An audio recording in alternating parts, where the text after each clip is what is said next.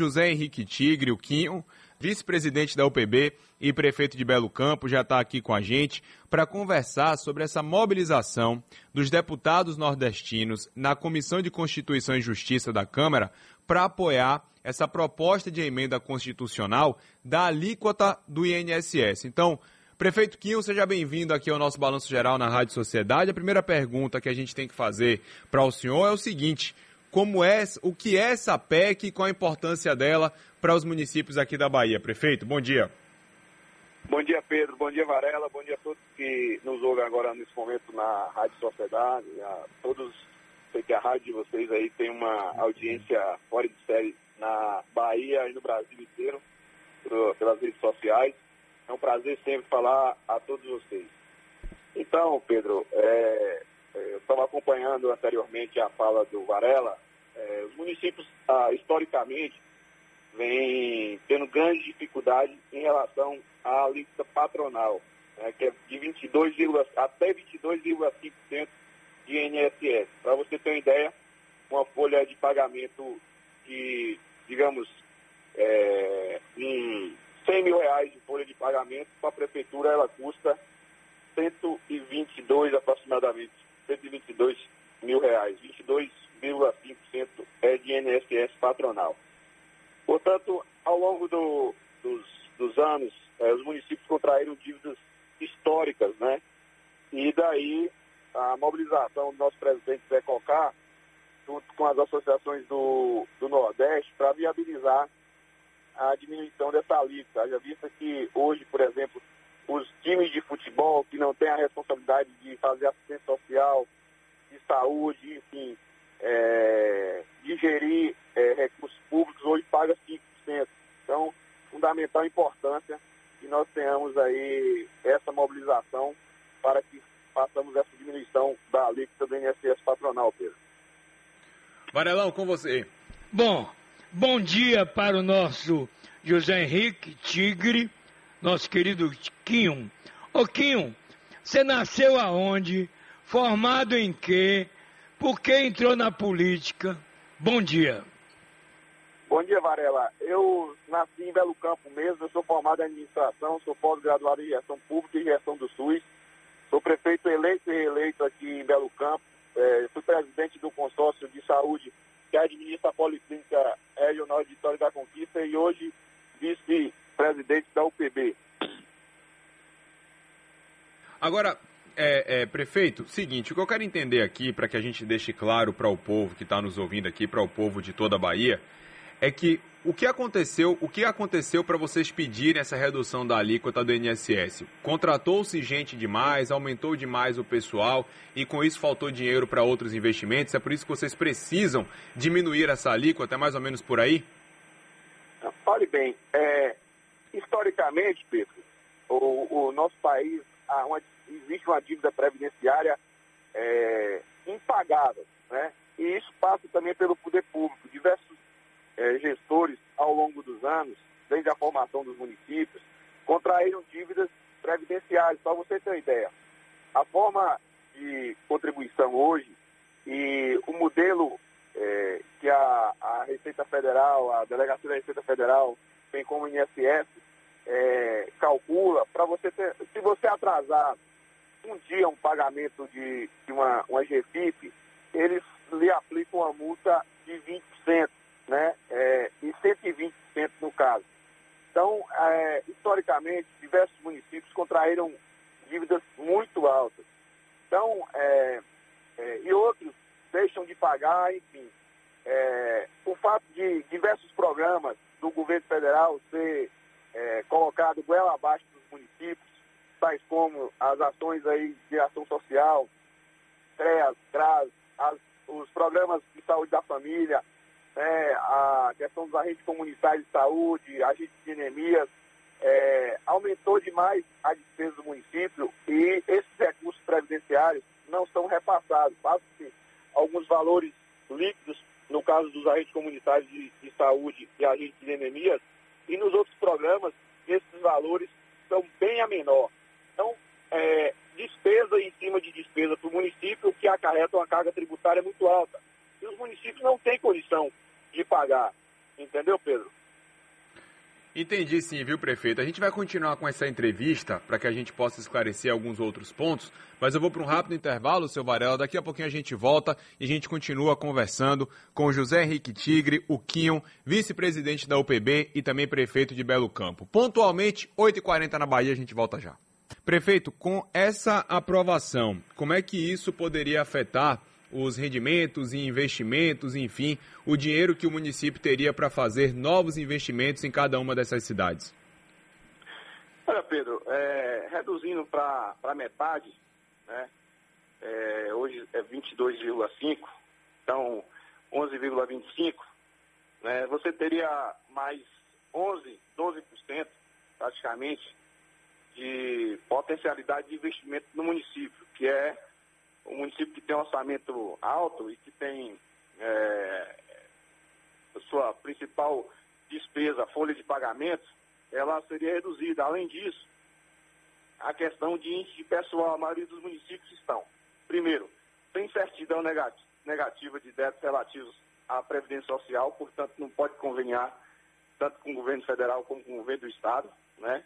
automaticamente viabilizaria a possibilidade de esses municípios que estão hoje inadimplentes tornarem adimplentes e formarem convênios, né?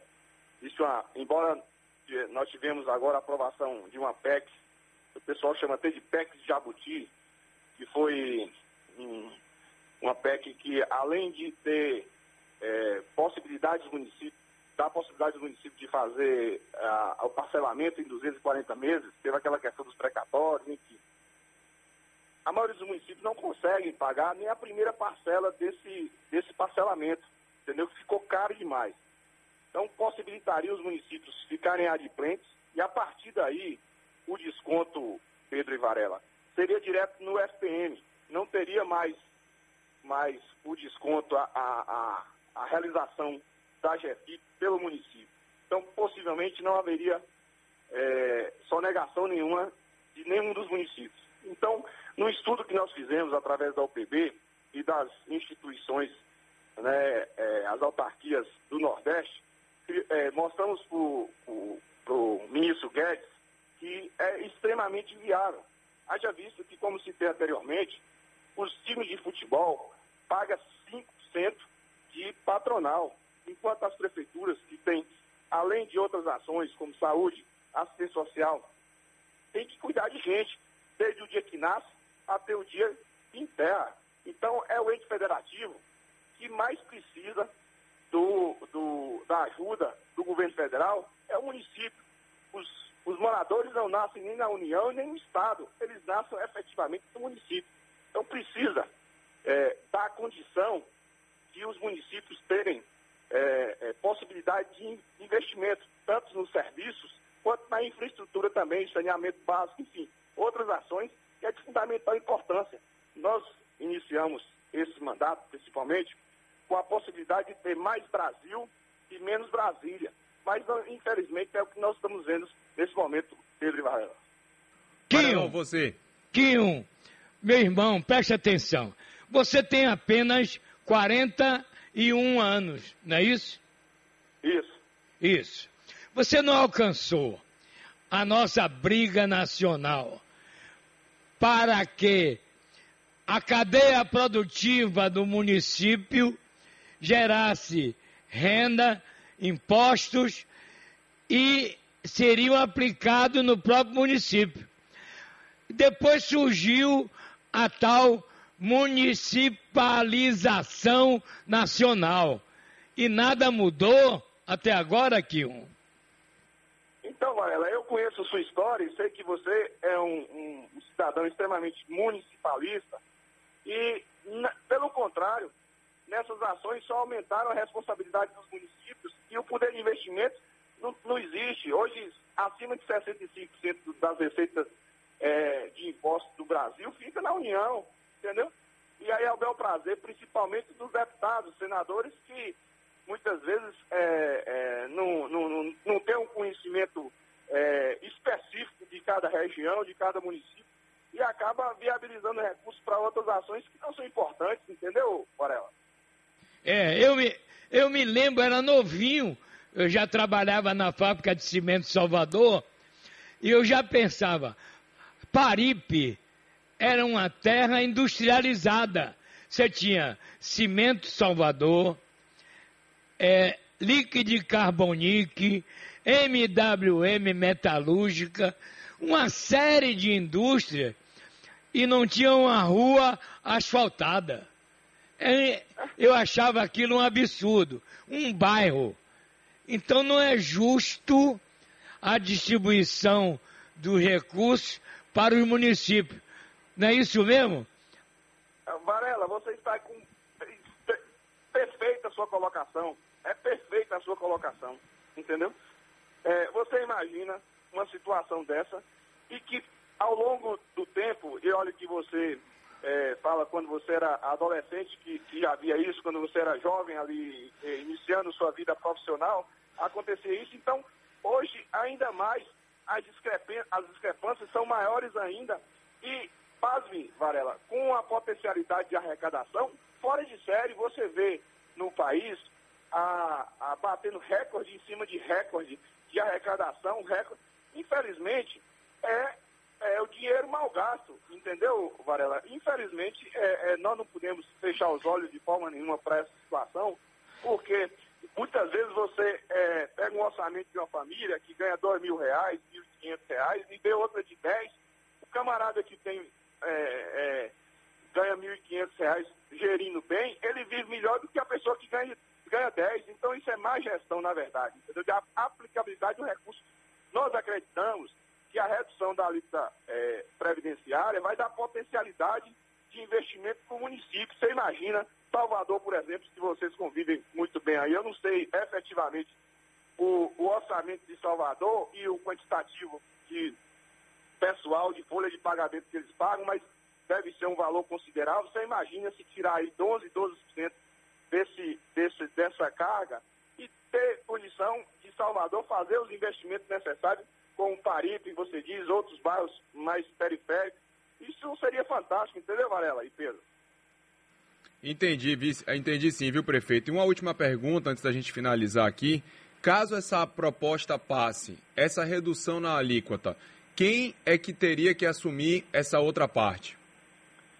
Não, é, ela já está tramitando, Pedro, na, na CCJ, já o, são dois deputados baianos, né, Arthur Maia, que é o presidente da CCJ, e a indicação de, de Paulo Aze, que é o relator da emenda. Então, já é indicativo de seguir os trâmites legais. Na verdade, Pedro, não seria arcado é, por um ente A ou B. Como hoje existe uma dívida muito alta, e a maioria do, do, dos municípios é, tem dificuldade em relação a GPIPs, eles seriam, como o, o, o, a União arrecadaria automático, o, desconto seria automático no FPM.